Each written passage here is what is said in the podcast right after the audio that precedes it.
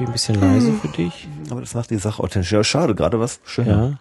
So ist besser? Ja, nö, kein Unterschied. Ah. Ähm, Ja, du hast nur gerade Also so dein- geschrien. ich habe geschrien. Ja, du hast so geschrien. Ich muss halt gucken, dass ich nicht in den vollroten Bereich Ja, komme. ja, hier. ja, ist ja kein Problem. Aber ich bin sowieso viel lauter als du, weil ich da mein Mikro viel näher am Mund habe als du. Okay. Soll ich mein Mikro auch näher zum Mund bringen? Zum Ein, Beispiel. ein, ein Hauch. Ich habe nur, ich möchte natürlich keine Pop-Laute erzeugen, Mhm. weil das stört die Nachbarn. Pop-Laute, habe ich Ja. erfahren, stört die Nachbarn. Ja, ist richtig. Apropos, mein Nachbar, der sprach mich gestern an auf der Straße und sagte, äh, Sie sind doch Psychologe oder sowas. Ja. Wie lange dauert das denn, bis dass ich einen Termin haben kann? Ich sage, ja, ein halbes Jahr oder so. Beim Mitarbeiter geht's aber schneller, nächste Woche schon. Und er sagt, hm, ja, ist okay. Und dann kommt eine Frau an. Also er hatte einen Schäferhund an der Leine und dann kommt eine Frau an und das Viech fängt tierisch an zu bellen, wie ein Bescheuerter. Und die Frau sagt, ich bin gerade 240 gefahren. Und ähm, sie zeigt auf mein Auto und sagt, wie schnell fährt der denn? Ich sag, äh, ja, 220, aber auch nur bergab. Das ist ja langsam. Ähm, was ist denn da für eine Maschine drin? Ich sag, 145 PS. Ach so, so eine kleine nur. Ich dachte, der wäre richtig schnell mit einer richtig großen Maschine. Ich sag, äh, ja, also irgendwie, ähm, ich, das ist mir nicht so wahnsinnig wichtig. Ähm, außerdem, mir ist wichtig, dass ich schnell bin. Ich bin schneller als ein Auto. Ähm, hatte dem vorher erklärt, dass ich nicht 30 Termine Psychotherapie mache, sondern nur einen einzigen. Und dann guckt er mich an, der, weil der Hund immer noch bellt wie bescheuert und sagt, sehen Sie, dafür brauche ich, dafür brauche ich die Psychotherapie. Und dafür müssen wir auch die Telefone ausmachen. Wie du gerade hörst, Mhm. Bimmelt's nämlich hier ganz schön rein. Aus? Aus. Okay. So. Ich dachte, du schneidest nicht. Du hast ja gesagt, da wird nichts geschnitten. First Cut und First Take und Technik. Da kann man viel mit rumtricksen. Ich habe äh, früher mal äh, im Schulfernsehen gesehen, wie man mit einem herkömmlichen Tonband ähm, eine normale Helmut Kohl Kanzlerrede oder irgendwie sowas total verunstalten kann, so dass er was ganz anderes sagt, als er je gesagt hat, indem man einfach Schnipsel für Schnipsel Wörter zusammensetzt. Das ist ja heute etwas einfacher. Man braucht da keinen keinen Schneidetisch und keinen kein, äh, Klebstoff mehr für. Man macht das einfach per per Klick. Richtig. Wir tun das aber nicht. Deswegen Nein. Sage ich einfach mal herzlich willkommen zu einer neuen Folge der interessanten Alternative. Heute im Heimspielmodus.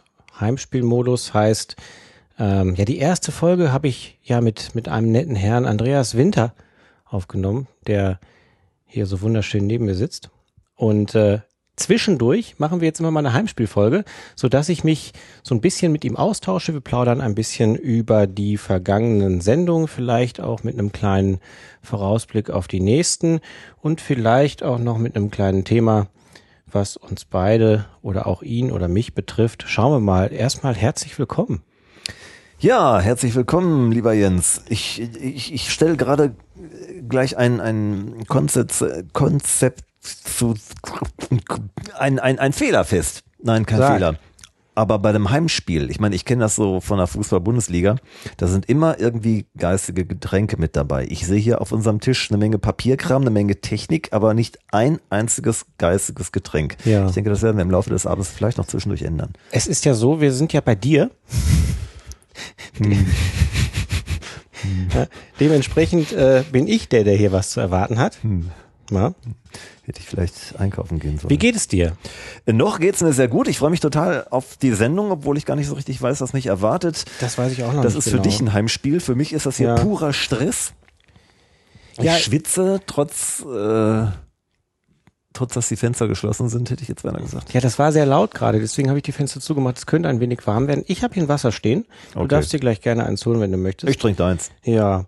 Ja, ich habe ja mittlerweile die eine oder andere Folge gedreht oder aufgenommen, die du dir wahrscheinlich nicht angehört hast. Doch, doch, doch, doch. Ich habe die ähm, mit der äh, Kräuterfrau, die habe ich gehört Ja. und äh, auch sehr genossen, muss ich sagen. Das war äh, sehr abgefahren, was die erzählt hat, dass sie äh, zum Beispiel ja, Kräuter wie so das Räuchern wie, wie, wie Hausputz benutzt oder sowas. Mhm. Sehr, sehr freakig, aber durchaus seriös, die, die gute Frau. Die war auch total nett. Ja, die ist, äh, ich, ich kenne sie ja auch persönlich von, Ja. von der Messe in Graz irgendwie und äh, ich habe ihr auch schon selber so ein paar Kräutermischungen tatsächlich mal abgekauft, aber ähm, wie sie das dann in deiner Sendung dargestellt hat, das fand ich schon sehr anschaulich, äh, kam gut rüber. Und ich habe tatsächlich schon äh, von Thomas Künne ein, ein bisschen was gehört. Ich habe nicht alles gehört, gebe ich ja zu. Aber Thomas Künne, der Schwingungstherapeut, da hast du eine, eine tolle Sendung äh, drüber gemacht oder mit dem gemacht. Aber mehr habe ich leider aus deinem riesigen Repertoire noch nicht gehört. Ich glaube, äh, du hast auch demnächst den Jean-Claude Alix oder sowas, ist das richtig? Ich hoffe. oder ich musste, hoffe. musste das jetzt rauslöschen, rausschneiden? Nein, ich habe ihn angeschrieben. Er hat äh, mir auch geantwortet und äh, freut sich auf die Sendung, aber wir haben noch keinen Termin gefunden. Aber das ist natürlich jemand, der mich wahnsinnig interessiert, wo ich mich total drauf freue. Ich habe aber äh, demnächst auch auch äh, ja, ich erzähle jetzt einfach mal so ein bisschen. Ich habe demnächst eine Sendung mit einem Imker, der hat äh, zwölf Bienenvölker Wow. und ähm, macht äh, nutzt diese diese Bienenvölker auch zu therapeutischen Zwecken. Ähm, mehr weiß ich noch aber, nicht. Aber, nicht Rheumasalbenmäßig mit Bienengift, sondern äh, auch mit Bienengift Okay. und mit, mit, mit Pollen. Ich ich weiß es nicht. Wir werden es sehen. Also ich habe es noch nicht aufgenommen. Schauen wir mal. Also Imker, Imker sind, äh, die haben meine höchste Hoch, Hochachtung, diese Leute. Nicht, weil die total mutig sind und irgendwie mit bloßer Hand in so einen Bienenstock greifen, sondern ich glaube, die haben einfach kapiert, dass man einen Einfluss äh, auf ein ganzes Volk haben kann, wenn man selber in der Spur läuft. Es gibt nämlich Imker, denen sterben die Bienen weg, wie die fliegen. Ähm, die haben auch mit sich selber irgendwie ein Problem und es gibt Menschen, die sind total mit sich im Reinen und äh, beuten die Tiere auch nicht irgendwie aus, sondern haben die wirklich an Sp an Spaß an der Freude und die sind total resistent, die Tiere, und produzieren Honig und so weiter. Hier in, äh, in Iserlohn, da haben wir zum Beispiel einen, einen Imker, der verkauft ganz erstklassigen Honig und das ist ein total, total ausgeglichener, super cooler Typ irgendwie. Und ähm, ja, also die, die, so ein Imker, der hat's irgendwie, glaube ich, drauf. Wir werden sehen. Also ich weiß noch nicht mehr darüber, aber ich finde das Thema total spannend und äh, ich freue mich da total drauf. Ja, das ist so so eine der nächsten nächsten Geschichten oder zwei der nächsten Geschichten. Da kommt noch einiges anderes. Naja, schauen wir mal. Ne? Bis jetzt macht es auf jeden Fall riesig Spaß. Ich lerne nette Leute kennen und äh, auch nette Städte. Für den Thomas Kühne war ich ja in Limburg. Ne? In Limburg. und habe mir den die Residenz angeguckt, Okay. die äh, durchaus pompös ist. Aber du willst jetzt nicht Bischof werden oder sowas. Nein, ich möchte so gar nicht leben. Das ist, das war so gigantisch groß. Man, man sieht's ja nur von außen. Ähm, aber das ist nicht meine Welt. Außerdem liebe ich ja lieber so ein bisschen, bisschen im Grün und das ist ja mitten auf dem Berg am Dom. Der hat wahrscheinlich, er macht sich halt grün. Mit Geld geht das. Ja? Ähm, nee, brauche ich nicht, auf keinen Fall. Ja, ich meine, hier ist ja auch alles schön grün. Genau. Ja, der, äh, der Podcast wird, wird sehr gut angenommen. Ich habe leider das Problem, was fast jeder Podcaster hat. Ich habe kein Statistiktool, weil es das einfach im Moment noch nicht gibt. Sag mal mal ganz kurz, ich muss Ja. mal eben unterbrechen. Hast du jetzt eigentlich so eine sogenannte Räuspertaste oder müssen wir das rausschneiden? Weil ich muss jetzt einmal ganz kurz husten. Dann, dann mach das. Ich schneide das. Boah. Ich habe mich nämlich gerade irgendwie beim Atmen etwas verschluckt. So, jetzt geht's mir wieder besser. Entschuldigung. Ich habe Räuspertasten, allerdings nicht mit diesem Setup, was wir hier gerade fahren, sondern nur, wenn ich äh, Skype-Geschichten mache, dann habe ich so eine, so eine so eine Fernbedienung von der Wii. Ah. Da drücke ich drauf und dann ist, ist Ruhe. Okay. Das ist, ist sehr cool. Aber jetzt, äh, wir sind ja hier mobil unterwegs und äh, da habe ich das leider nicht. Da muss ich dich dann ein wenig runterregeln. Was durchaus möglich ist, ist kein Problem. Ja. Also, Statistiken habe ich zum Podcast nicht. Leider nicht. Noch nicht. Das kommt demnächst. Ich sehe aber den Traffic, der auf dem Server ist. Und äh, der ist nicht ohne, sage ich mal. Ähm, ja. Dann können wir den Traffic jetzt vielleicht mal so ein bisschen boosten, weil ich habe ein Thema, da würde ich gerne mal mit dir drüber sprechen. Es geht unter anderem um Sex. Und Sex ist immer gut. Das stimmt. Ich habe demnächst eine Folge zu Sex. Ach. Über Sex, ja. Okay. Aber nicht über den, äh, über, über, ja, über Partnerschaften, sage ich mal. Aber nicht über die Partnerschaften, so wie wir sie kennen, sondern äh, schon ein bisschen für den einen oder anderen wahrscheinlich etwas abgefahrener. Aber auch da weiß ich noch nicht so viel drüber. Das ist ja so, ne? Diese ganzen Folgen äh, mache ich ja im Grunde deswegen, weil ich keine Ahnung davon habe. Ja? Und ich lasse mir das ja erzählen. Von Partnerschaften. Okay, Doch, das- schon, aber nicht von dieser Art Partnerschaften. Aber da reden wir dann in, an anderer Stelle Ah, wieder okay. drüber. Ich wollte gerade sagen, jetzt würde mich interessieren, was deine Frau dazu sagt. Du könntest ja, diese Satz. Folge könntest du ja vielleicht einfach mal hören. Dann weißt du da auch mehr. Worüber möchtest du sprechen? Ähm, ja, wenn du mich so direkt fragst. Ähm, Wie kann ich dir bei diesem Thema helfen? Äh, Also ganz aktuell ähm, habe ich, äh, hab ich ein Buch geschrieben, das heißt Artgerechte Partnerhaltung. Lieben ohne Stress. Und da ist ein Kapitel drin, das heißt, zeig mir, wie du tanzt und ich sag dir, wie du im Bett bist. Okay. Und das ist ähm, im Grunde genommen, äh, ja, es ist ein bisschen, wie nennt sich das? Gestaltpsychologie oder so ähnlich? Weiß gar nicht genau. Ähm, aber es geht um Ableitungen. Das ist ähnlich wie bei der Graphologie. Ne? Wenn man, wenn man sich so eine Schrift anguckt, so ein Graphologe, der ja auch durchaus äh, von Gerichten einbestellt wird, der kann dann sagen, aufgrund dieser und jener äh, Merkmale der Schrift kann man darauf schließen, dass der Schreiber so und so tickt. Ja, und das geht eben nicht nur mit der Handschrift, das geht auch mit vielen anderen Dingen. Und das geht eben auch mit dem Tanzstil. Und das ist ähm, äh, für so einen Audio-Podcast, wo man keine Bilder sieht, vielleicht ein bisschen dröge, aber es ist auf jeden Fall allemal lustig drüber zu sprechen. Dann ähm, Ich kenne das. Ich war ja früher, äh, früher auch DJ und, und äh, habe äh, mir durchaus äh, zwischen den Liedern die eine oder andere Pause gegönnt und mir die Leute angesehen. Ähm, da ist mir durchaus einiges klar geworden. Da fällt die, äh, die, na, ich sag mal, wenn man so 18, 19 ist, dann ist, gibt's ja noch eine gewisse, äh, ein gewisses Brumpfverhalten. Du hast es dann backstage gleich getestet? Nein, das habe ich nicht, aber äh, die, die, die grundsätzliche ähm, Auswahl, ob man da hinschauen mag oder nicht, die äh, wird doch relativ schnell und eindeutig entschieden. Ja, genau. Ja. Eben. Zeig mir, wie du tanzt und ich sag dir, wie du im Bett bist. Genau. Man kann es natürlich auch umgekehrt machen. Man könnte sicherlich die Schlussfolgerung auch in die andere Richtung ziehen. Ist das das Buch hier, was hier liegt? Artgerechte Partnerhaltung, lieben ohne Stress, genau. Mit Audio-CD. Ja, mit Audio-CD. Allerdings geht's, ähm, falls äh, die Hörer jetzt sagen, oh, Soundbeispiele, ich will jemand stöhnen hören oder so, da auf der Audio-CD geht's tatsächlich äh, nicht um Sex. Leider. So, pass auf, jetzt gibt's ein Problem. Das Buch hat ohne Danksagung 199 Seiten. Die kann ich mal eben vorlesen, wenn du möchtest. Das, ja, das wäre cool, weil ich lese ja nicht oder zumindest nicht viel und nicht gerne. Ja? Ähm, dann kannst du mir davon ein bisschen erzählen.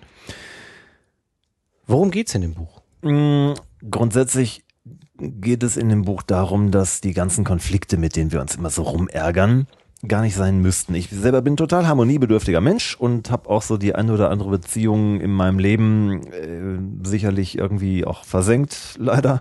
Ähm, und hätte ich das Wissen gehabt, das ich heute habe, dann hätte ich sie vielleicht äh, auch versenkt, aber etwas, etwas konfliktfreier, etwas liebevoller. Also wir Menschen, wir Menschen sind sehr komplexe Wesen, sag ich, äh, aber nicht kompliziert. Wir sind sehr vielschichtig, wir können äh, die ein oder andere Eigenschaft haben, aber ähm, es bringt uns auch keiner bei, ähm, wie wir, wie wir einander verstehen Ähm, es ist zum Beispiel ein gewaltiger Unterschied, ob du als Erstgeborener ähm, durchs Leben gehst oder als Letztgeborener. Der Unterschied ist der, so ein Erstgeborener ist ja zunächst mal ähm, ein Einzelkind. Der stellt also fest, aha, da sind also meine Eltern, das sind die Großen, ich bin der Kleine. Lernprozesse beginnen ja nicht erst mit der Einschulung, sondern Lernprozesse beginnen, das ist noch ein relativ frisches Forschungsfeld, äh, bereits im Mutterleib. Und wenn du dann geboren bist, dann kriegst du alles Mögliche mit und du stellst also fest, okay, ich bin der Kleine und ihr, Mama, Papa, seid die Großen. Gut, alles klar. Das heißt, du weißt auch, ich kann nix, bin nix, aber von euch äh, kann ich lernen, dahin geht die Reise. So. Mir wird ja immer vorgeworfen, dass ich Einzelkind bin. Ja, genau. Das heißt, du als Einzelkind, ähm, Egoist. Ja, Ich das- teile nicht. Ja, okay. äh, Da teilen, teilen ist das ein Einzelkind tatsächlich nicht das, was man äh, jeden Tag schmerzlich lernen muss. Naja, ich teile schon gerne. Außer Schokolade. Austeilen tust du vielleicht manchmal gerne. Nee, aber ähm, es, es, geht, es geht tatsächlich genau in die Richtung, die du da sagst. So ein, ein ähm, zunächst mal Einzelkind ähm, stellt also fest, ich bin zwar hier der Kleine und ihr seid die Großen, aber in eure Richtung geht also mein, mein Weg. Ich entwickle mich, ich werde immer größer. Wenn dann irgendwann ein Geschwisterchen kommt, dann wird dir mit einem Schlag klar, ich bin jetzt offenbar der Große von den Kleinen. Selbst wenn du zwei oder drei Jahre alt sein solltest, du registrierst, und das wird mit jedem Tag, mit jeder Woche, mit jedem Monat deutlicher, Du bist der mit dem Reifevorsprung. Du bist der, der schon, dass er sich selber Löffelchen halten kann, selber aufs Töpfchen gehen kann, sich selber den Pulli an oder ausziehen kann. Der Kurze, die Kurze kann das nicht. Dir wird aber dummerweise auch immer klarer, alles, was du kannst, ist gewissermaßen wertlos, weil dein Geschwisterchen, das überhaupt nichts kann, kriegt die ganze Aufmerksamkeit, kriegt Applaus ohne Heldentaten. Das heißt, ein Erstgeborener wird für gewöhnlich sich immer mehr anstrengen und auch immer mehr einfordern, dass man gefälligst für, für harte Leistungen äh, dann auch Anerkennung kriegt und verachtet die Künstler. Der war so ein Letztgeborener, der feststellt, ja toll, ich bin der Kleine, ich bin nix, ich kann nix, die anderen sind mir kilometerweit voraus, sich immer mehr in kreativer Hinsicht entwickeln wird, weil er feststellt, ich krieg aber ja trotzdem Applaus. So. Und wenn man solche Sachen weiß, dann, äh, dann knallt es einfach auch nicht mehr so sehr in der Partnerschaft, weil wenn du zwei Erstgeborene aufeinander losschickst, dann ist äh, bei beiden klar, ja, ich führe, du folgst. Nee, nee, sagt der andere, ich führe, du folgst, weil ich bin gewohnt zu führen. Das ist so unterbewusst, das macht sich kein Mensch natürlich klar, aber wenn man das dann mal bewusst macht, warum streitet ihr eigentlich euch, warum geratet ihr euch, äh, geratet ihr euch immer wieder in die Haare über die gleichen Sachen, dann kann man tatsächlich das handeln. Und dann gibt es noch viele weitere Aspekte in meinem Buch. Das ist ja, war jetzt ein Ausflug in die Soziologie. Warte mal, jetzt ich als Einzelkind, ne? Ja. Heißt das, ich habe sozusagen immer Applaus bekommen, weil nach mir keiner kam? Äh, Wenn du Applaus Ich gekriegt denke hast. gerade drüber nach. Ja. Habe ich immer Applaus bekommen? Ja, wahrscheinlich auch nicht so Nein. wahnsinnig. Es kommt natürlich auch immer noch ein bisschen drauf an, bist du ein gewolltes Kind? Hm. Gewollte Kinder sind, Bestimmt. sind ähm, oft eine Enttäuschungsquelle für die Eltern, weil Eltern haben ja auch keinen Führerschein, um Eltern zu sein. Das heißt, Eltern, die sagen, ich will unbedingt ein, ein Kind und das ist ganz toll für mich, die stellen dann irgendwann fest, ja super, das Kind tut aber nicht alles das, was man da so von verlangt. Da geht nicht, es ist nicht auf Knopfdruck brav, es ist auch nicht auf äh, Knopfdruck müde oder isst oder sonst was. Das heißt, so ein ersehntes, erwartetes Kind, das eigentlich den Eltern ähm, äh, das, das dazu gezeugt ist, die Eltern selber stolz zu machen, das kann eine fürchterliche Frustrationsquelle sein. So, das ist auch ein ganz wichtiger Aspekt. Das frage ich gleich mal nach. Ja, frag mal. Mama, bin ich eigentlich eine Frustrationsquelle? Naja, die wird dir äh, Ich wahrscheinlich will sich hüten, das zu sagen. Ich werde dir wahrscheinlich so direkt da nicht drauf antworten. Ähm, aber um deine Frage nochmal zu beantworten, ähm, wie ist das, wenn du Einzelkind bist? Kriegst du dann grundsätzlich irgendwie Applaus für alles, was du tust? Ähm, jedenfalls musst du nicht teilen. Äh, und du entwickelst auch nicht unbedingt so einen so einen Futterneid. Das heißt, du kannst andere Leben dir durchaus leben lassen, weil die nie Konkurrenz waren. Das heißt, äh, du bist, so albern das jetzt eigentlich oder so ungewöhnlich das klingen mag, als Einzelkind durchaus teamfähig oder teamfähiger als so ein Erstgeborener. Der Erstgeborene, für den ist einfach klar, ich bin Number One. Für dich ist klar, ähm, da gibt es eine Kompetenz über dir, die ist äh, 25 Jahre älter, das ist Papa und Mama. Ähm, das heißt, du kannst einen Chef akzeptieren, aber nicht, wenn er auf dicke Hose macht, sondern nur, wenn er es auf dem Kasten hat. Einzelkinder sind selber Chef oder die brauchen einfach jemanden, wo die sagen, okay, du bist tatsächlich Chef. Du tust nicht nur so, sondern du bist wirklich reifer als ich. Das ist bei Letztgeborenen einfacher. Beim, beim Letztgeborenen muss man nur auf den Tisch schauen und sagen, ich bin Chef und die sagt, okay, gut, dann akzeptiere ich das eben.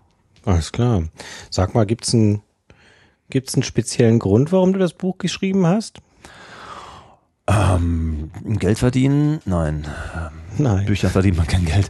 Ähm, äh, ja, doch, eben, wie ich anfangs sagte, ich bin total harmoniebedürftig und ich habe schon als Schüler äh, immer versucht, wenn sich andere irgendwie in, die Köpfe kriegten, zu überlegen, warum streitet ihr euch? Was ist da eigentlich los? Und habe als, als Schüler schon immer versucht, ähm, ja, so den, den Richter zu spielen, das ist das falsche Wort, aber so herauszufinden, ähm, was ist der Grund für Konflikte? Und bin dann eben drauf gekommen, es ist immer wieder das Gleiche. Man, man ist nicht böse oder dumm, sondern man kennt einfach den anderen nicht. Man kennt die Motive desjenigen, äh, des anderen nicht. Und es ist ich bin der Coach. Ich habe hier dieses, dieses große Coaching-Institut in, in Iserlohn und äh, die Menschen kommen im Grunde genommen immer wieder mit der gleichen Klamotte zu uns, ob die nun jetzt irgendwie psychosomatische Beschwerden haben oder ähm, was weiß ich, irgendwelche Verhaltensstörungen oder sowas. Der Grund ist eigentlich immer der gleiche. Wir sind schlicht und einfach falsch oder fühlen uns falsch behandelt. Wir fühlen uns missverstanden und aufgrund dieser schmerzhaften Erfahrungen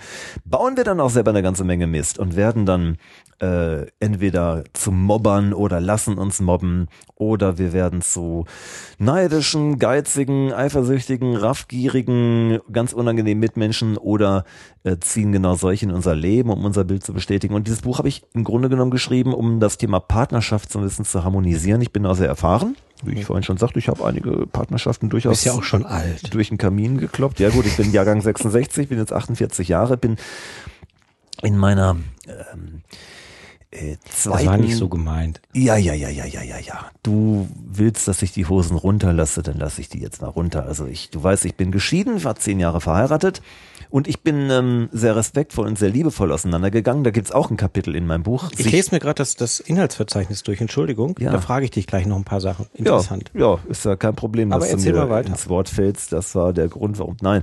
Also sich liebevoll trennen heißt ein Kapitel.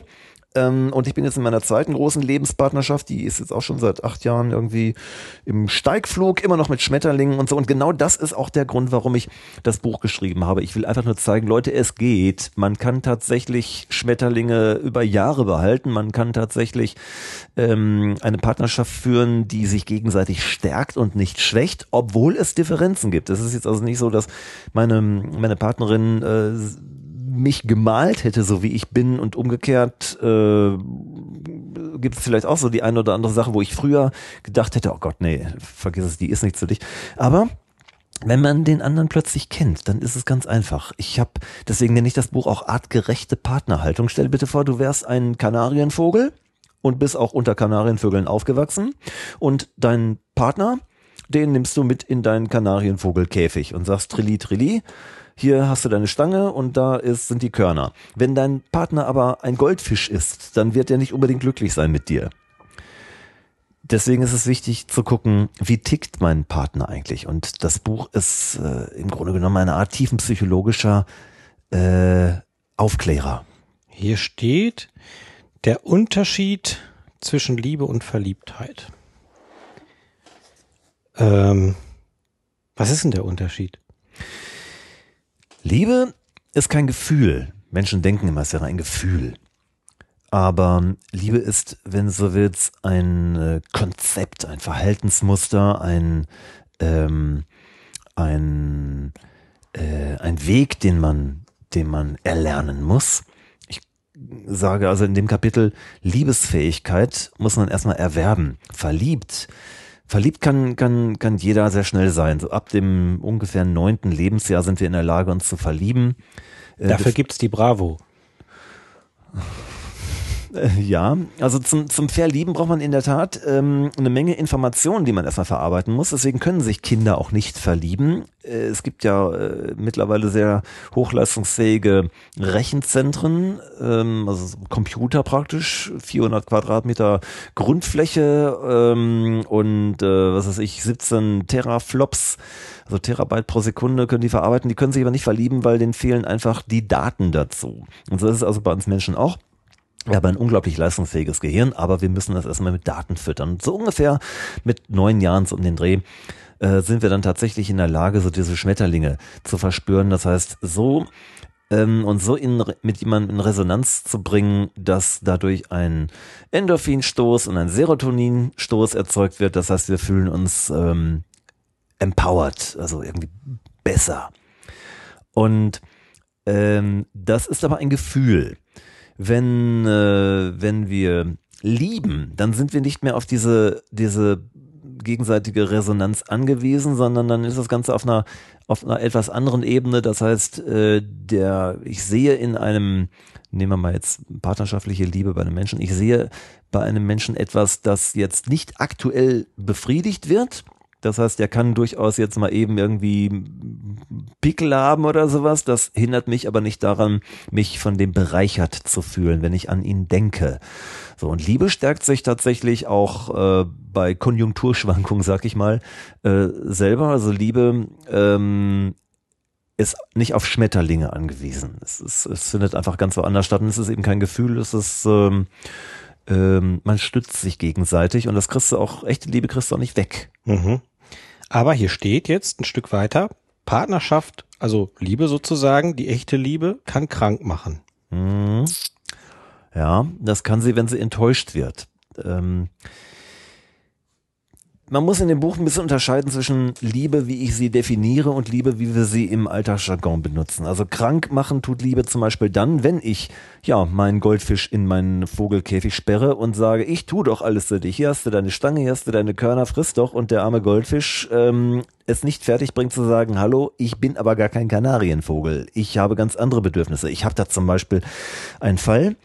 Äh, ein älteres Ehepärchen die hatten auch schon goldene Hochzeit, also schon sehr, sehr lange zusammen. Und man könnte ja meinen, die ähm, haben alle Ups und Downs hinter sich und lieben sich und niemals äh, kriegt man die auseinander. Und die kamen zu mir in die Beratungspraxis, weil sie Herzprobleme hatte und er zu äh, Beginn der Demenz. Und die wollten, dass ich da mit meinen Coachings so ein bisschen gegensteuere. Und wir unterhielten uns über dies und das und jenes.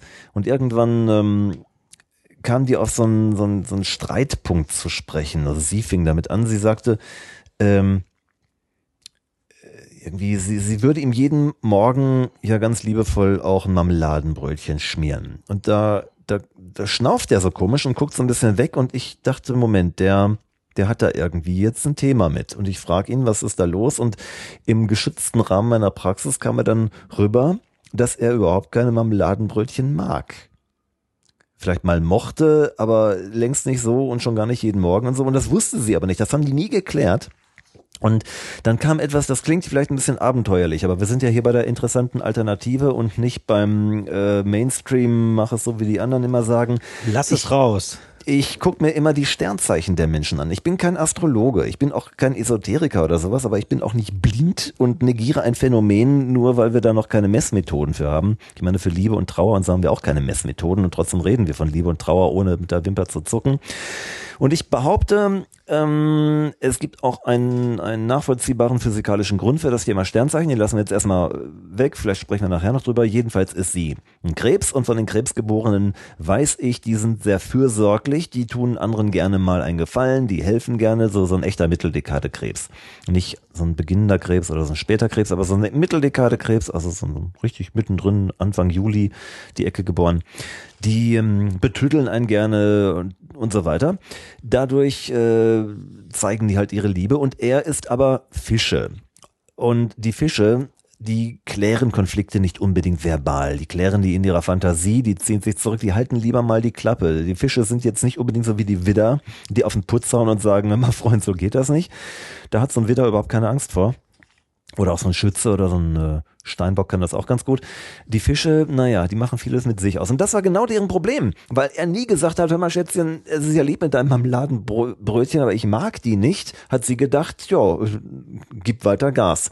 Und er fühlte sich dadurch total bevormundet und missverstanden und hat ihr unterstellt, sie wollte ihm den Willen aufzwingen, dabei wollte die im Grunde genommen nur lieb sein. Und ähm, diese Liebe wurde aber nicht erwidert was einer der Gründe ihrer Herzprobleme war und weil er sich einfach ähm, bevormundet fühlte, das kann äh, demenzbegünstigend sein, hatte er solche Probleme. Der Fall war also eigentlich ziemlich klar für einen Psychosomatiker. Ein herkömmlicher Arzt wird vielleicht jetzt, äh, andere Gründe finden, aber ich bin kein Arzt. Ich versuche halt die Dinge auf meine Art und Weise anzugehen und interessanterweise löst man sowas dann auch ganz schnell. Ich habe den also einfach nur mal reflektiert, wie die überhaupt ticken und warum die die hat ja nicht nur diesen Konflikt, die haben tausend Konflikte gehabt, aber die immer gleich gestrickt waren, warum die diese Konflikte haben und dann kriegt man das weg. Du bist ein, ja, ein, großer, großer Fan von dieser Sternzeichennummer, äh, weil du das in deiner Arbeit hier im Institut immer wieder mal oder, oder regelmäßig, ähm, ja, sagen wir mal, äh, ja, wie soll ich es nennen? Also erkennst sozusagen. Äh, ich muss Menschen so schnell wie möglich kennenlernen. Ich habe nur einen einzigen Termin Zeit. Ich mache also keine Psychotherapie, wo du jemanden äh, ein halbes Jahr lang einmal die Woche für eine Stunde äh, antraben lässt, ihn zum Weinen bringst und wieder nach Hause schickst, sondern ähm, ich, ich möchte den Menschen echte Lösungen präsentieren. Und mein Ansatz ist, wenn mich doch irgendetwas traumatisieren kann, ein Eindruck, ich fahre vor einen Baum, ich werde überfallen oder was auch immer, wenn doch ein einziger Eindruck mein Verhalten verändern kann, mein Gefühlsleben äh, verändern kann, ich aufgrund eines Trauerfalls graue Haare kriegen kann oder was auch immer, dann muss Therapie genauso schnell funktionieren. Jetzt kann ich aber eben nicht mit einem Kochbuch in der Hand, einem therapeutischen Rezeptbuch in der Hand sagen, ähm, dir fehlt dies, also brauchst du das, sondern ich muss genau gucken, wie tickst du eigentlich. Das ist es gibt nun mal Unterschiede zwischen den Menschen. Wie ich vorhin schon gesagt habe, es ist ein Unterschied, ob du ein Erstgeborener bist, dann lässt du dich einfach nicht führen. Das heißt, ich muss den Menschen die Möglichkeit geben, selber so ein bisschen die Regie zu führen in den Coachings. Oder so ein Letztgeborener, der lehnt sich zurück und sagt, okay, dann mach du mal. Also muss ich dann mal machen. Ich muss also sehr schnell herausfinden, wie tickst du. Und äh, so ist so kannst du einen, einen Skorpion zum Beispiel auch nicht direkt kritisieren. Der fühlt sich sofort verletzt und macht dich. Da brauchst du gar nicht erst weiterzusprechen, wenn du dem sagst, du hast folgenden Fehler gemacht. Das ist für den so eine Verletzung, ähm, der, der, äh, ja, der, der zieht seine Firewall hoch und dann kannst, kannst du eine Stunde lang weitersprechen und du erreichst den nicht mehr. Äh, das ist dann bei so einem, so einem Luftzeichen, so einem Zwilling meinetwegen oder Waage oder Wassermann ganz anders. Die sind dankbar für eine hilfreiche Information und für die ist das auch gar nicht so schlimm, wenn die zunächst wehtut. Die gehen mit Kritik ganz anders um. Und ich bin nicht Fan von Sternzeichen, sondern ich habe einfach nur kapiert, was dahinter steckt. Das ist ähm, eine ganz normale physikalische Geschichte. Das ist ähm, zum Zeitpunkt der Zeugung werden halt bestimmte Dinge angelegt. Ich meine zum Beispiel Haarfarbe und so weiter. Und ähm, ja, ich weiß nicht, ob wir das jetzt ausschweifen sollen, aber grundsätzlich ist es für mich unglaublich wichtig, erstmal zu wissen, mit wem spreche ich da überhaupt. Ähm, und es ist meiner Ansicht nach eine, eine Fahrlässigkeit, die wirklich schon an, an, an Kunstfehler geht, ähm, wenn man die Persönlichkeit, also das Sternzeichen, im psychotherapeutischen Kontext äh, außer Acht lässt. Ich bin ja vage. Ich sage immer, das ist mir egal, ich bin vage. Ist da was dran? Ich, ich, mir ist ja, also ich bin ja äh, nicht besonders äh, ja konfliktfreudig, ja, sondern ich sag halt, ja, wenn das so ist, dann ist das halt so. Ähm, hilft mir weiter im Straßenverkehr, mhm. weil ich mich nicht nicht ganz so schnell äh, provoziert fühle, sage ich mal, ja, weil ich sag dann, ja, dann fahr du halt, dann fahr ich da hinterher. Was, ich komme ja nicht später an dadurch, ja, aber mhm. irgendwie habe ich dann auch nicht so, so ein Herzrasen dabei. Mhm. Ähm, ja, so. das ist, das ist eine sehr typische Waagegeschichte. Guck mal, äh, stell dir einfach mal so eine Waage vor, so ein, so ein klassisches äh, zwei Waagschalen-Ding wie Justitia in der Hand hat. Ähm, die Waagegeborenen sind sehr auf äh, Harmonie und Ausgleich bedacht. Die Waage muss halt im Gleichgewicht sein. Das heißt, mhm. so ein Waagegeborener hat ein sehr, sehr deutliches Gerechtigkeitsempfinden, ja. äh, kann aber dadurch auch, weil er weiß, ähm, dass ein Schuldiger immer ein Motiv hat, ähm, auch sehr zugunsten des Angeklagten urteilen. Das heißt, wenn du zum Beispiel hinter dir einen Drängler hast, meinetwegen im Straßenverkehr, dann müsstest du im Grunde genommen ähm, in der Lage sein zu wissen, naja, vielleicht äh, hat er ja gerade eine schreckliche Nachricht gekriegt und muss deswegen nach Hause. Du gehst nicht automatisch davon aus, dass jemand ein Idiot ist, nur weil er sich idiotisch benimmt. Das, das stimmt. Ist, das ist so eine typische Waageeigenschaft. Ja. Zugunsten des Angeklagten entscheiden zu können. Ich habe allerdings auch eine sehr hohe ähm, Explosionsschwelle, sag ich mal. Also mich kann man, äh, mir kann man ziemlich lange auf den Keks gehen und ich, ich nehme das einfach so hin, weil es mich auch mhm. nicht wirklich berührt, muss ich ganz ehrlich sagen. Aber irgendwann, wenn mein Fass voll ist, mhm. dann fliegen die Fetzen. Ja, Na klar, ich meine, jeder Mensch hat irgendwo so seine Reizschwellen und seine Frustrationstoleranzen und so weiter, aber das ist zum Beispiel eben bei, bei Wiedergeborenen oft anders. Die langweilen sich dann zu Tode mit so einem Luftzeichen wie dir und sagen, Mann, du zeigst ja gar keine Gefühle, mit dir kann man ja gar nicht mal irgendwie sich fetzen. Aber Spaß ähm, haben kann man mit mir. Ja, äh, wenn man deinen Modus kennt. Also ich ja. habe, ne, ich erinnere mich an, an frühere Zeiten, wo wir noch zusammen ähm, Musik gemacht haben oder wenn wir, wenn wir auf Tournee sind oder sowas, äh, das ist zum Brüllen komisch, aber ich kann mir gut vorstellen, wenn uns jemand Fremdes dazu hört, dann denkt er, die beiden haben sie nicht mehr alle. Ähm, das kann ich mir nicht vorstellen. okay, stimmt. Ja. Ähm, Verstehe. Also verstehe. du lässt dich jedenfalls nicht, nicht so leicht provozieren und das ist durchaus vagetypisch. Und, und der Hammer ist, und deswegen stehe ich da ja so drauf, das ähm, gilt ja nicht nur für Menschen. Ich rede hier von einer physikalischen Gegebenheit. Das gilt auch für zum Beispiel vage geborene Tiere. Ich hatte mal einen, einen, einen Stier geborenen Kater, der hat alle Eigenschaften, die so ein menschlicher Stier auch hat. Dem war gutes Fressen sehr wichtig, der futtert halt nicht alles. Dem war in der Sonne liegen und ähm, also chillen total wichtig, hat aber eine unglaublich robuste Gesundheit. Den wollten die schon dreimal einschläfern lassen und der ist, den kriegst du einfach nicht kaputt, den, den Kater. Er ist jetzt irgendwie äh, weiß gar nicht, zwölf Jahre alt oder so und noch kein, kein Anzeichen von, äh, von, von Sinkflug. Ähm, und ähm, ja, für so eine gute Partie äh, Schmusen und Kraulen und so äh, ist er auch immer für zu haben, aber er ist eben nicht so wahnsinnig verspielt. Mhm. Okay. Ich blätter hier mal weiter durch. Ich habe nämlich hier noch ein Thema gefunden weil wir vorhin ja von der Liebe gesprochen haben. Ich habe von Sex gesprochen. Ja, das ist der Unterschied zwischen dir und mir. Nein, wir haben äh, angefangen von Sex und äh, haben dann über den Unterschied zwischen Liebe und Verliebtheit gesprochen. Und jetzt kommt hier der Punkt, der ja oft ähm, dafür äh, gerade stehen muss, dass irgendwas in die Hose geht, und zwar Eifersucht. Liebesbeweis oder Minderwertigkeitskomplex? Minderwertigkeitskomplex. Dieses Thema, oh mein Gott, ich hasse es. Ich war früher selber eifersüchtig. Ja. Ich habe, da, da, da, Entschuldigung, dass ich unterbreche, aber da gehen doch total viele Beziehungen in die Hose. Ja, klar. Ja, natürlich, wenn du einen Minderwertigkeitskomplex hast, wenn du Angst hast, dass jemand anders dir deine Süße wegschnappen könnte, heißt das ja, du weißt überhaupt nicht, was du zu bieten hast. Du kennst deinen eigenen äh, Preis, deinen Wert nicht.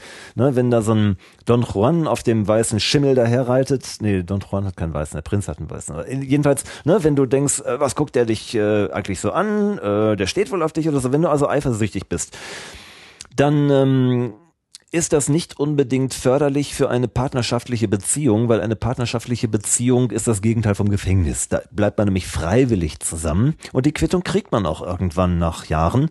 Wenn man versucht mit Tricks den anderen an sich zu kletten, äh, dann wird man irgendwann merken, das geht nicht. Das ist Eifersucht, die einem eigentlich zeigen soll, äh, guck doch mal, wie sehr ich dich liebe, ich bange um dich ähm, und so weiter ist der Beziehungskiller äh, Nummer eins. Also Minderwertigkeitskomplexe, Minderwertigkeitsgefühle verhindern Liebe. Liebe kannst du nicht ähm, durch Fordern und durch, äh, durch, durch Erpressung und sowas generieren, sondern Liebe ist wie Saat. Saat, die du auf den Acker streust, mit dem Wissen, da kommt dann die Ernte.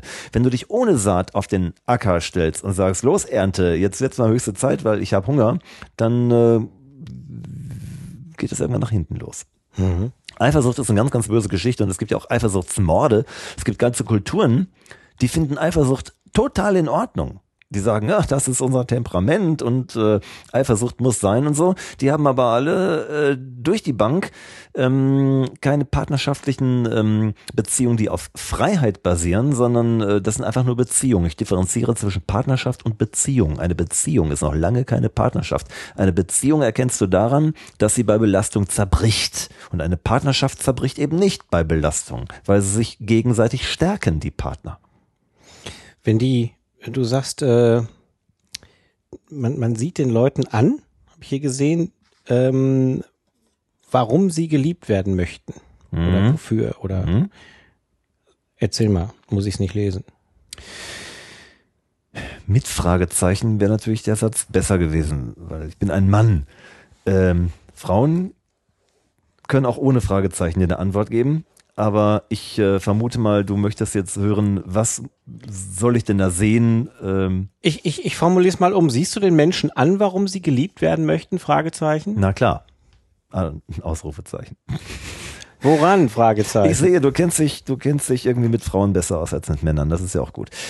Ähm, also, äh, alles, was wir denken, hinterlässt Spuren in unserem Körper. Der Körper hat natürlich so seine Erbanlagen, klar, aber die Epigenetik, äh, ein, ein noch relativ junger Wissenschaftszweig, der äh, zeigt uns ganz eindeutig, dass alles, was wir erleben, erfahren, erlernen, was wir denken, ähm, sogar unsere Erbanlagen verändert und dadurch einen Einfluss auf den Körper hat.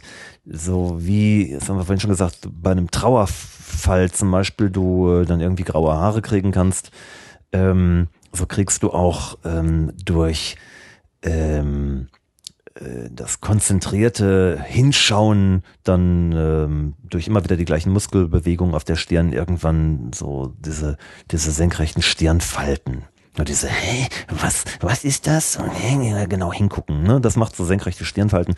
Und ähm, da wir Menschen alle ähm, durch Liebe, durch Harmonie bereichert werden, weil es gibt halt äh, praktisch Endorphine und Serotonin. Also es gibt uns das subjektive Gefühl von Energie. Wir fühlen uns einfach wohler, wenn uns jemand zustimmt, mit uns in Einklang ist.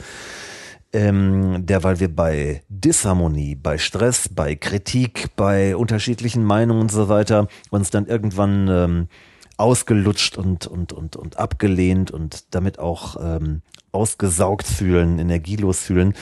Ähm, sind wir also alle in der Lage, letztendlich Harmonie herzustellen. Und du kannst also praktisch bei einem Menschen dann sehen, was er anstellt, um Stress loszuwerden. Der eine strengt sich halt total an und hat dann diese angestrengten Stirnfalten, weil er offenbar gelernt hat, äh, wenn er sich nicht anstrengt, gibt's Ärger. Träum nicht rum, schlaf nicht ein, guck mich an, wenn ich mit dir spreche, streng dich doch mehr an, ich sehe ja gar nicht, dass du arbeitest. Aha, ein Mensch, der also sehr diszipliniert aussieht, sehr angestrengt aussieht, diese ganzen Fältchen hat, der zeigt also, dass er genau dafür geliebt werden möchte, dass er offenbar brav äh, richtig Gas gibt. Jemand anders, der ähm, total ähm, lieb aussieht und ähm, die, die Harmoniebedürftigkeit ins Gesicht geschrieben steht, der so treue Augen hat, die nicht kontrollierend wirken, also nicht zu schmalen Schlitzen gezogen ist, sondern sind, sondern so, so, so kugelrunde Kulleraugen und so. Der zeigt, guck mal, ich bin, will dafür geliebt werden, dass ich äh, dir nicht die Feindschaft erkläre, dass ich dich nicht provoziere, dass ich mich nicht beschwere, mich nicht beklage. Also lieb mich, bitteschön, äh, sprich mir nicht meine Existenzberechtigung ab, ich äh, verzichte auf meine Rechte, ich nehme überhaupt keinen Raum mit meinen Ansprüchen ein. Naja, und dann geht's natürlich noch weiter, ähm, wenn jemand, ähm, was weiß ich, meinetwegen tausend äh, Piercings hat und äh, ausgefallene Tattoos und zwar in sichtbaren Bereichen des Körpers, ähm, dann zeigt damit ganz deutlich, ich bin anders als der Mainstream. Ich bin ein Exot, ich breche Konventionen. Äh, das heißt, ich möchte äh, gefälligst äh, nicht bevormundet werden durch das, was man so macht. Ich möchte akzeptiert werden dafür, dass ich eben anders bin. Unterschätze mich nicht, äh, halte mich nicht für schwach. Ähm, ich brauche keine, keine Regeln, um Sicherheit zu haben. Im Grunde genommen kann das mit dem Bauchgefühl jeder. Guck dir einfach nur einen Menschen an und frag dich selber, wie wirkt der eigentlich auf mich? Und dann hast du es, hast du sofort raus, wofür der geliebt werden will oder was er selber ablehnt und verabscheut. Mhm. Du hast ja vorhin von Sex angefangen, ne? Warum, ja. warum ist Sex so wichtig? Naja, Sex ist zum einen eine sehr wichtige Endorphinquelle. Bei uns Menschen ist es tatsächlich so, dass Sexualhormone ähm, einhergehen mit, mit einer ganzen Reihe von, von Hormonen, die uns äh, abwehrstärker machen und besser auch lernen lassen. Sexualität ist ähm, für uns Menschen wichtig, damit wir nicht aussterben. Also der, dieser Endorphinstoß. Wir haben diese unheimlich differenzierte Großhirnrinde, mit der wir in der Lage sind, uns über momentane Bedürfnisse hinwegzusetzen. Zum Beispiel kann ich jetzt äh, obwohl du da ein Glas Wasser stehen hast und es hier sehr heiß ist, einfach die Finger von deinem Glas Wasser lassen, damit du mir kein blaues Auge haust. Das ich können würde dir einen Schluck geben. Das kannst du dann wiederum. Du kannst dich über deine Bedürfnisse hinwegsetzen und ähm, mir einen Schluck Wasser geben, obwohl du selber Durst hast. Das können wir Menschen, das können Tiere in dieser Form nicht. Die können nur durch Unmittelbarkeit äh, ihr Verhalten steuern. Wir Menschen sind tatsächlich in der Lage zu antizipieren, also ein bisschen in die Zukunft hochzurechnen. So. Das bedeutet, wenn Sexualität für uns nicht diesen Endorphinstoß ausstoßen würde, dann würden wir glatt aussterben. Wir würden nämlich sagen, ich bringe doch keine Kinder zur Welt, dann musst du diese, diese äh, hungrigen Mäuler ja stopfen. Ich müsste ja den ganzen Tag arbeiten gehen und ich wüsste überhaupt nicht wofür. Eine Frau würde sagen, ich bringe doch keine Kinder zur Welt, ich kann doch bei der Geburt sterben. Das tue ich mir doch gar nicht an. Ähm, und deswegen hat, so glaube ich zumindest, Mutter Natur ganz tief in die Trickkiste gegriffen und diesen Endorphinstoß an, an Sexualhormone gekoppelt. Das heißt, sogar Embryonen im Bauch der Mutter stimulieren tatsächlich mit den Fingern bereits die Genitalzonen. Ähm, und das sorgt tatsächlich für einen Endorphinausstoß. Das heißt, sie sind eben abwehrstärker und äh, du kennst vielleicht diese, diese, diese, diese, ähm, diese Redewendung, Verliebte kriegen keinen Schnupfen. Mhm. Wenn du, wenn du verknallt bist, richtig, boah, toll, und du hast kaum Hunger, du brauchst kaum Schlaf, und du kriegst einfach keinen keinen grippalen Infekt in dieser Zeit. Das geht einfach nicht, weil du so unglaublich abwehrstark bist. Und ähm, Verliebtheit, also diese Schmetterlinge im Bauch und Sexualität gehen sehr einher. Das heißt, beim, beim Sex hat man ähnliches Gefühl, dieses Gefühl von totaler Bejahung, von ich werde angenommen ohne Bedingungen. Bei Sexualität, ähm, Sexualität ist am schönsten, wenn sie nicht an Bedingungen geknüpft ist. Das heißt, wenn ich nicht darauf achten muss, äh, also ich so, so ein typischer Erektionskiller ist, ähm, mach das Licht aus, ich will nicht, dass du meine Speckröllchen siehst und mach das Fenster zu, ich will nicht, dass die Nachbarn uns hören äh, und ähm, äh, ja, mach, mach nicht so lange, weil ich habe keine Lust mehr und so. Diese ganzen Bedingungen sorgen dafür, dass wir die linke Gehirnhälfte benutzen und, ums, und ums, uns um die Bedingungen kümmern. Die unterdrückt die Rechte, in der Rechten findet aber unsere Sexualverwaltung statt. Und Sexualität ist eben deswegen so wichtig, weil wir in einer total linkshirnigen Gesellschaft leben. Das heißt, wir kümmern uns ständig darum, was wir müssen, was wir sollen, was der Chef von uns will, was der Partner, was die Eltern, was die Nachbarn von uns wollen, was die Gesellschaft so will. Und äh, Sexualität ist so eine Art Oase. Das ist nicht in allen Kulturen so. Es gibt also durchaus bei Naturvölkern, ähm, die wesentlich gelassener leben als wir, ähm, einen viel geringeren Stellenwert bei der Sexualität. Zumal die auch wissen, naja, dass Sexualität auch dummerweise äh, für Schwangerschaften sorgt.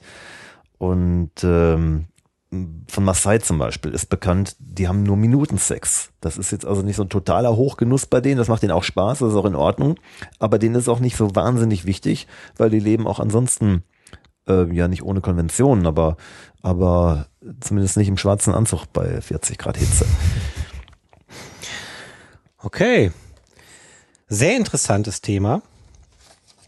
Hier steht noch eine Menge mehr drin. 200 Seiten. Ja, das ist mein dickstes Buch bislang, das ich geschrieben habe. Ähm, vielleicht äh, noch ein, ein schönes Kapitel, das heißt Bastelanleitung für den Traumpartner. Ja, habe ich gelesen. Ähm, ich glaube, dass man. Habe ich mich nicht getraut zu fragen, weil, weil meine Frau auch zuhört, bestimmt, ah, weißt du.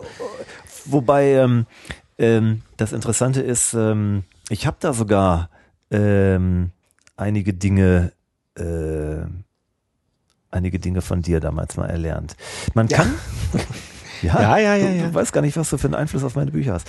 Ähm, man kann, man kann tatsächlich ähm, wir, wir, sagen ja immer, ja, wenn denn mal der Richtige kommt, dann werde ich auch heiraten, weil dann bin ich glücklich und so. Und ich sage, du musst nicht warten, bis der Richtige kommt, weil wir Menschen sind alle total heiß auf Harmonie und wir sind alle ähm, eigentlich haben alle Bock auf, auf eine funktionierende Partnerschaft. Niemand hat Lust auf Bevormundung, niemand hat Lust auf Missverständnisse.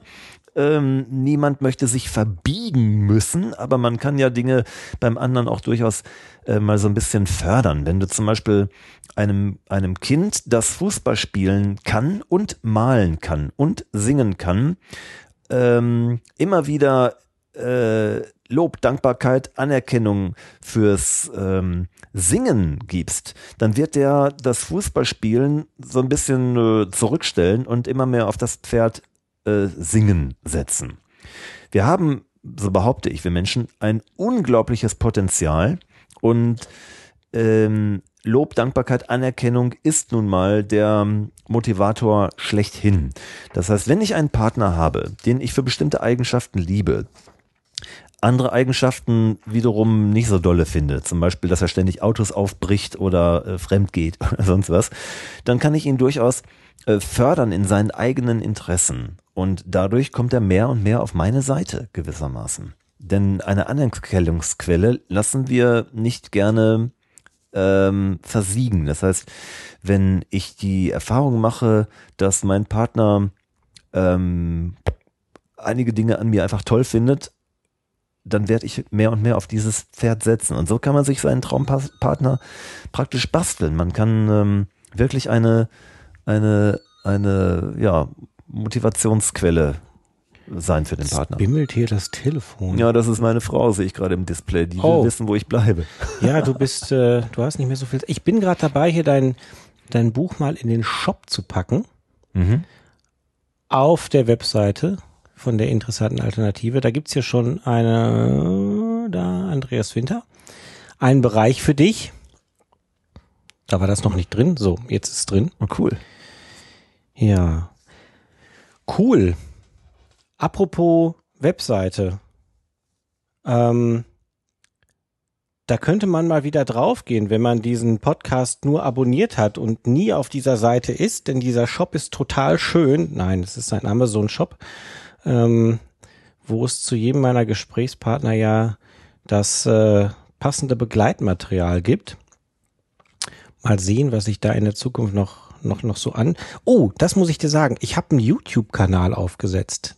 Der interessante YouTube-Kanal heißt er, glaube ich. Oh, Muss ich mal sehen. Habe ich das habe ich Das noch gar nicht verlinkt. ist ja interessant. Weil ich habe nämlich ähm, von meinem ersten Gesprächspartner, dem Siranus, und auch von Thomas Kühne habe ich ein Video. Und äh, das packe ich da einfach dazu. Dann können die Leute sich auch mal ein bisschen, vielleicht packe ich was von dir auch dazu. So hier und da mal wieder. Du Äh, könntest natürlich zum Beispiel den Vortrag artgerechte Partnerhaltung soll ich den da draufpacken? draufpacken. Ja, das wäre doch mal was. Dann haben wir beide was davon. Okay, dann können sich die Leute den, den YouTube-Kanal, ich, ich muss jetzt mal ganz kurz gucken, wie der heißt. Warte mal, wie heißt denn der YouTube-Kanal? Walter. Oh, jetzt bin ich hier nicht eingeloggt. Ah, geht auf die Webseite interessante-alternative.de. Da schreibe ich alles zu dem YouTube-Kanal rein. Ähm, ja, was ja schön wäre, ist, wenn die Leute mal einen Kommentar schreiben würden. Egal, ob sie es jetzt gut finden oder nicht. Weil die, die Doofen, die kann ich ja löschen, weißt du? Du hast doch eh keine Angst vor Kritik, das haben wir doch gerade geklärt. Nö, das ist mir eigentlich relativ egal. Weil äh, ich, ich mache den, den Podcast ja, also ich meine, es gibt immer Leute, die was zu meckern haben. Ja? Die kann man aber therapieren. Ich weiß, aber die kann ich ja jetzt nicht. Nein, äh, nein, das, das Ja, Feedback ist ja, wichtig, auf jeden das Fall. ist ja wie wie beim, ich sag mal beim Hotel schreiben die Leute ja, also wenn wenn wenn äh, zehn Leute das doof finden, dann hast du zehn blöde Kritiken, aber wenn zehn Leute das toll finden, dann hast du eine. Ja, Ja. ja, ja, genau. Ähm, aber gerade bei iTunes, wo man ja den, den Podcast auch, äh, auch abonnieren kann, Hm. da würde ich mich ja total über so ein paar Bewertungen freuen. Ähm, die sind recht beliebt, die, ähm, die Folgen bei iTunes. Ich habe mir das vorhin mal angeschaut. Wo ist iTunes, iTunes, iTunes, iTunes? Hier. Schau, voller Ausschlag. yes. Ja, Ach, guck mal. bis auf die Phonophorese. Oh, da muss ich den Thomas Künne mal fragen, warum. Du machst ein Seminar mit dem Thomas Künne, ne? Ich mache ein Seminar mit dem Thomas, ja, da geht's auch um Resonanz und Harmonie und Stress mal akustisch darstellen und dafür auch sorgen, dass die Leute mal so ein bisschen ruhigeres Fahrwasser kommen. Das ist äh, schon bald im Ju, Ju, Ju. Ist das auf deiner Webseite? Ju- ist auf andreaswinter.de? Genau, ist auf Schauen wir andreaswinter.de mal. im So. Juni. Ja, mach mal Werbung. Ja, ich bin ja nicht so gut im Werbung machen, das weißt du ja. Dafür Na le komm. leiste ich mir ja Fachleute. Ähm, Aber Ich da guck mal eben. War es gerade schon stressfrei durch Schwingungen. 27. Juni. Genau, mit Thomas Künissen äh, zweieinhalb Tagesseminar hier in meinem äh, Institut in Iserlohn. Und da gibt's auch noch Plätze frei. Ich, ich, äh, ich glaube, da sind sogar noch mehr Plätze frei, als mir lieb ist. Das ist nämlich sogar schon fast ein bisschen auf der Kippe, weil ähm, Juni ist natürlich, äh, ne, der Sommer kommt langsam raus. Die Leute machen lieber Grillpartys als schlaue Seminare. Das wussten wir auch vorher, aber wir sind einfach mal ins Risiko gegangen, weil die Arbeit mit dem Thomas ist so geil und wir möchten. Der ist auch nett. Ja, der ist ja Hammer, der Typ. Der ist, Der ist total klasse. Ja. Das war super schön mit dem in Limburg. ja. Der möchte auch nicht da oben wohnen übrigens. Ah, okay. Der wohnt aber total schön. Also das ist wirklich Ja, der ja. Knaller. Ja, ja. Ja. Also, Leute, geht auf andreaswinter.de und schaut euch die Veranstaltungen und Termine an. Da steht nämlich alles drin. Alles, was es gibt. Unter anderem auch das äh, Seminar Stressfrei durch Schwingungen mit dem Thomas Künne. Ja, du musst los, ne? Ja, Ja. Ich ähm, muss ja meine Frau artgerecht halten. Hört die das auch? Nein, ne? Die, die, kriegt, all, die, die, die, die kriegt alles mit. Die hat, äh, kennst du den Song Radar Love? Nein. Golden Earring. We've got Nein, ich bin- ich bin, äh. Ich bin nicht alt. Gold, Alter, das ist, äh, da, da sollten wir vielleicht auch mal eine Sendung. Also die, das nächste Heimspiel würde ich Ja. gerne mal über über die Jugend, die du verpasst hast, machen. Jedenfalls äh, Golden Earring ist eine unglaublich geile holländische Band, die international erfolgreich. Ich, ich gehe mal davon aus, dass deine Hörer wahrscheinlich alle ähm, reifer und mehr erfahrens Horizont haben als äh, der Chef selber hier. Radar Love, wir sind verbunden durch einen telepathischen Draht. We don't need a cable at all. Ich bin, äh, ich, ich komme aus einer Generation, wir hören keine holländischen Bands. oh. Ah, okay. Äh, Oranje, verstehe, okay. Ja, ja gut, dann, dann lass uns mal, okay, über, über die Golden 70s irgendwann was machen. Ich oute mich dann als alter Sack. Ich liebe jedenfalls die Musik der, der 70s und äh, ich habe ich hab neulich noch einen Pressetermin gemacht, da ging es um mein, mein, mein, mein Buch und da hatte ich ein T-Rex-T-Shirt an und das ist auch so gedruckt worden, gibt's auch im Internet irgendwo und da stehe ich zu. Boah, Ja, nein, man, man soll ja zu seinen Fehlern stehen und zu seinem, zu seiner Generation. Das ist kein Problem.